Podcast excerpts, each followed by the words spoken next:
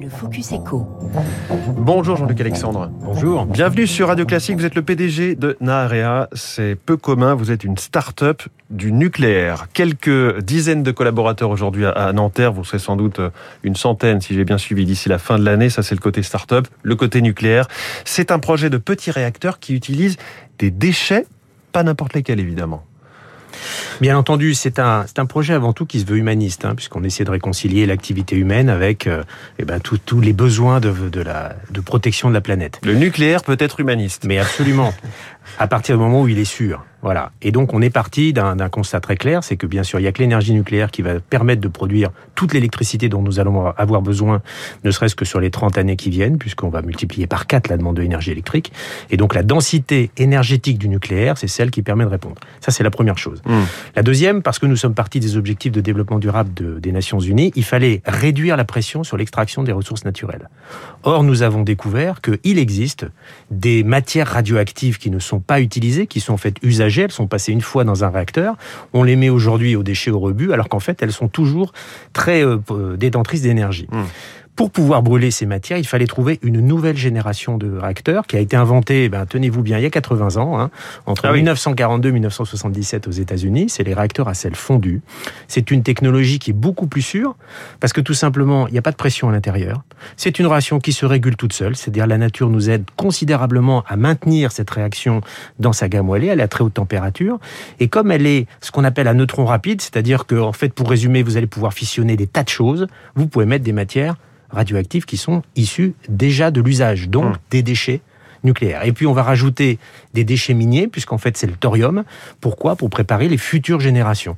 Les matières nucléaires actuelles, les déchets, on va pouvoir les brûler sur les quelques générations qui sont devant nous.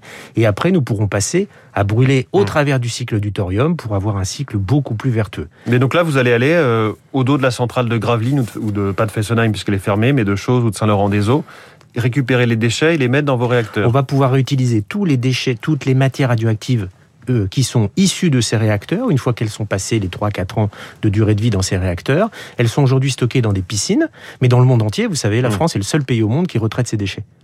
Le reste du monde ne retraite pas. C'est-à-dire qu'une fois que c'est sorti des réacteurs nucléaires, on les met dans des piscines et on les oublie pendant des générations. Ce que l'on propose ici, c'est de récupérer ces matières, de les séparer et de les mettre dans ce moment-là des réacteurs à sel fondu. Et là, du coup, vous avez quelque chose qui est magnifique. Vous faites de l'électricité, de la chaleur à un prix défiant toute concurrence, puisqu'on arrive aujourd'hui à avoir des objectifs inférieurs au prix du charbon. J'imagine que nos auditeurs se posent la même, la même question que moi. C'est-à-dire si c'est la technologie a commencé à être développée il y a 80 ans, pourquoi est-ce que c'est pas celle qui a été retenue bah, Elle a un énorme défaut. Elle a un énorme défaut, c'est qu'elle ne permet pas de faire d'application militaire. Et c'est ça qui l'a tuée à l'époque. Elle a été vraiment enterrée. Donc de bombes nucléaires mais absolument, des bombes atomiques, parce que ça ne me permet pas de faire de plutonium 239, et c'était ce, qui, ce dont le monde avait besoin principalement, pas que les États-Unis, bien entendu, hmm. mais les États-Unis, la Russie, même la France, ont fait des choix de la technologie du réacteur au pressurisé, parce que, un, ça faisait l'électricité, mais deux, ça permettait d'aller vers la dissuasion atomique. Alors, à quoi ressemblera votre réacteur par rapport à ce qu'on connaît aujourd'hui? C'est toute une installation sur plusieurs hectares. Vous, ça peut être beaucoup plus petit que ça. C'est extrêmement compact. Ça peut tenir sur quelque chose qui tient dans un container. Parce qu'en fait, c'est une technologie déjà qui est très compacte à l'origine, puisqu'en fait les réacteurs sont tout, tout, vraiment tout petits. Ensuite, nous avons fait un choix délibéré d'aller sur quelques dizaines de mégawatts. C'est-à-dire, nous ne faisons pas des centaines comme sont tous les SMR dont vous voyez dans mmh. la presse aujourd'hui, ou des EPR qui font des gigawatts. Nous, nous faisons des dizaines de mégawatts. Pourquoi? Parce que c'est ce qui permet de coller au plus proche de la consommation. Des dizaines de mégawatts, c'est ce qui vous avez regardé le marché en fait. Bah, en fait, vous avez un marché qui sont toutes les usines, par mmh. les plus grosses usines, quel que soit le processus industriel, vous allez avoir un besoin de 40-50 mégawatts. Les plus gros bateaux, qui sont sur les mers, les cargos, conteneurs, hmm. c'est 40 mégawatts. On peut rêver. Les plus gros avions, il faut savoir que la première application faite par les États-Unis, c'était de faire voler un avion avec cette technologie. Donc vous voyez déjà à l'époque, ils y avaient pensé. Hmm. C'est 40 mégawatts. D'un autre côté, quelques dizaines vous permet d'alimenter un petit territoire, une petite communauté, dans des communautés isolées. On va penser aux îles, par exemple les îles qui sont obligées de tourner ah. avec des groupes électrogènes. C'est ça, en fait, c'est un super groupe électrogène, votre un, générateur. Ben, nous sommes exactement sur le secteur des groupes électrogènes. Hmm. C'est exactement notre secteur marketing. Et donc, porte-conteneur, bassin de population, ça va coûter combien à produire euh, l'électricité en instant T et puis euh, les coûts de construction de votre réacteur? le, le modèle que nous avons choisi, et là encore c'est un choix assumé, c'est de vendre de l'énergie. C'est-à-dire que nous allons rester propriétaires des microgénérateurs. L'idée n'est pas de vendre des microgénérateurs. Pourquoi? Parce que tout simplement, nous avons un cycle intégral. Si on est sur une économie circulaire, il faut pouvoir retraiter en fin de vie, en fin d'autonomie qui est de quelques années. Il faut pouvoir ramener à l'usine pour être retraité.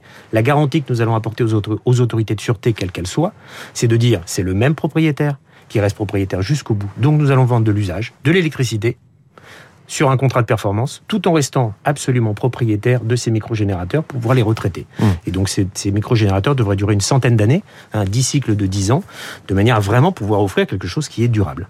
Vous visez une première production, je crois, pour l'horizon 2030. Qu'est-ce qui se passe d'ici là et qu'est-ce qui empêche un concurrent euh, doté de, de fonds soutenu par un État aux États-Unis, en Chine, de vous doubler?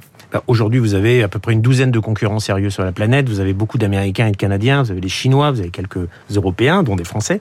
Il y a de la place pour tout le monde. Comme je disais tout à l'heure, la multiplication par quatre de la demande énergétique électrique au niveau mondial vous laisse un territoire colossal pour toutes les technologies, y compris pour les EPR. Moi, je suis un fervent défenseur des EPR. Nous avons besoin d'avoir cette, ce qu'on appelle cette production de masse, mais il faut pouvoir aller dans ce qu'on appelle le last mile, au plus proche du consommateur, où qu'il soit. Là où il n'y a pas de réseau.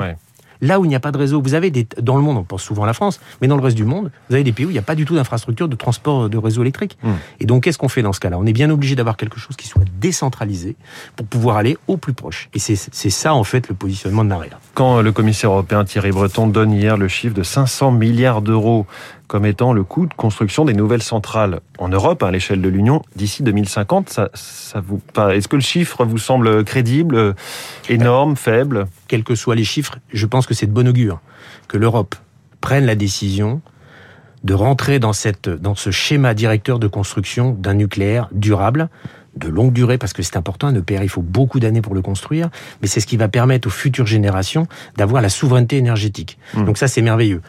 L'ampleur du montant, je, dirais qu'aujourd'hui, personne n'est véritablement capable de dire si c'est 200, 300, 500. On avait plutôt en tête le chiffre de 50 milliards pour les 6 EPR potentiellement euh, à construire en France quel que soit le chiffre. L'important, c'est la décision politique. Et ça, c'est très important.